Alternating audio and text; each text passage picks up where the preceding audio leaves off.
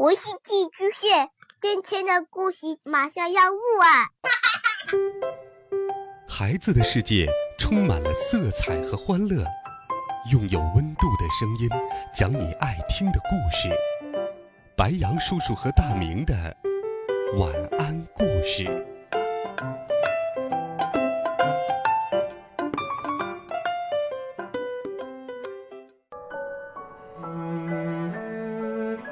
小朋友们、同学们，大家好，欢迎收听白杨叔叔讲故事。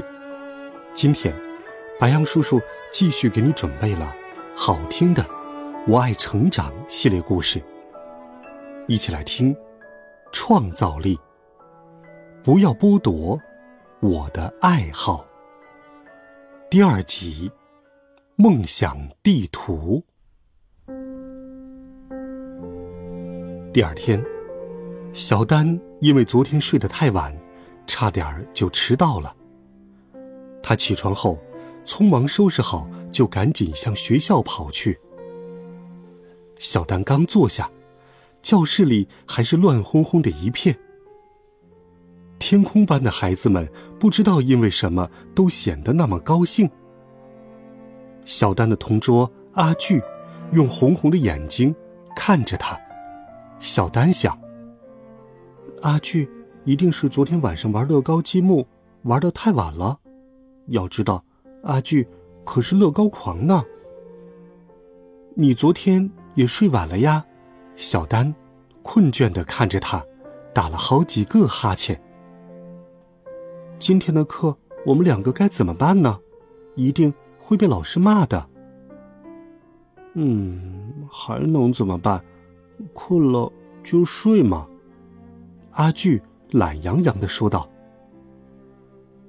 这时，老师走了进来。天空班的任课老师，绰号叫“梦想长颈鹿”。因为老师个子很高，而且总喜欢讲梦想的故事，所以孩子们给他取了这么一个绰号。老师半睁着眼睛，好像还在做梦一样。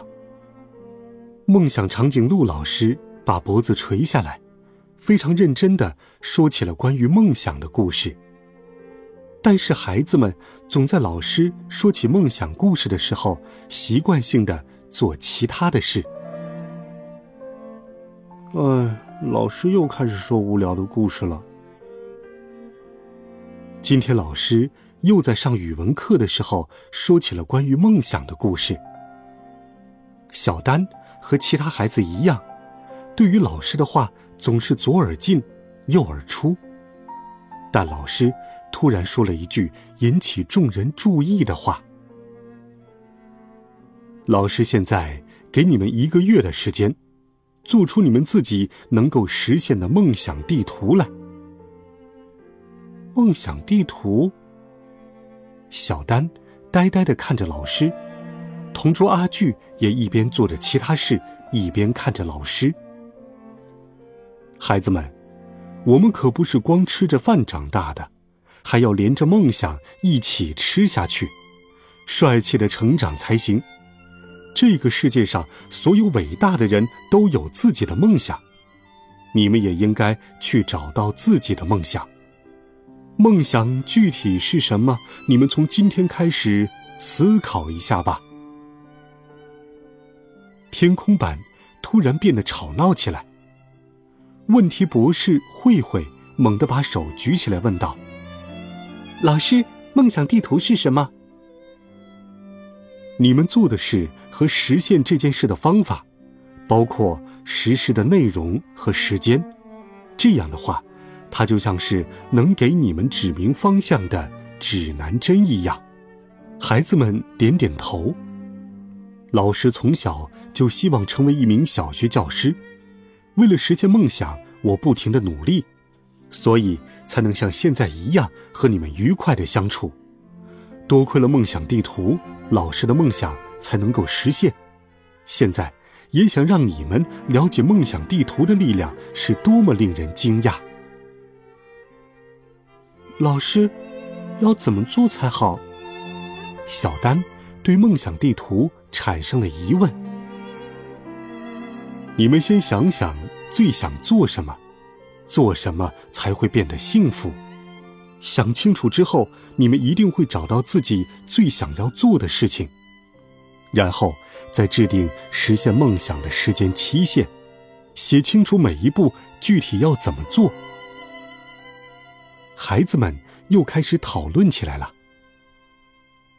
跟着梦想走的意思就是跟着心走，你们先找找看，什么事情能让自己心动吧。知道了，老师。孩子们大声的回答。下课后，小丹朝着自己的闺蜜慧慧走去，慧慧的身边早就围满了其他同学，他们都在羡慕的说：“慧慧。”你真幸运，已经找到了自己的梦想。老师布置的作业就算完成一半了。原来，慧慧的梦想是成为历史学家，全班都知道。因为慧慧的爸爸是历史学家，所以他在很小的时候就看了很多历史书，很早就找到了自己的梦想。小丹今天格外的羡慕慧慧。虽然那样说，但是老师让我们做梦想地图，还是要更认真的计划才行。慧慧说。小丹问不知何时来到旁边的阿巨：“阿巨，你的梦想呢？”阿巨意外的露出了不高兴的表情。我还真不知道，玩乐高虽然很有趣，但是我还没有想过。将来要做些什么？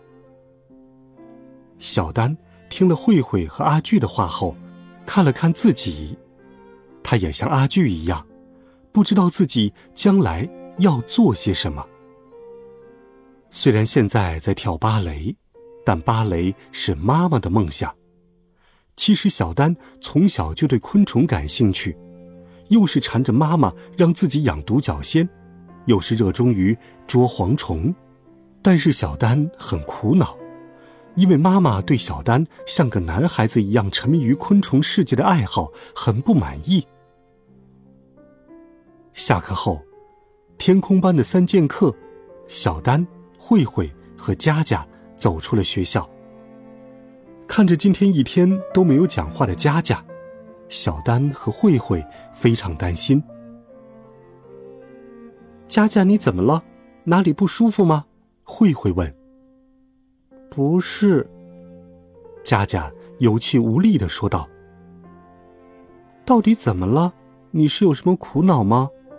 小丹又问：“因为梦想地图。梦想地图怎么了？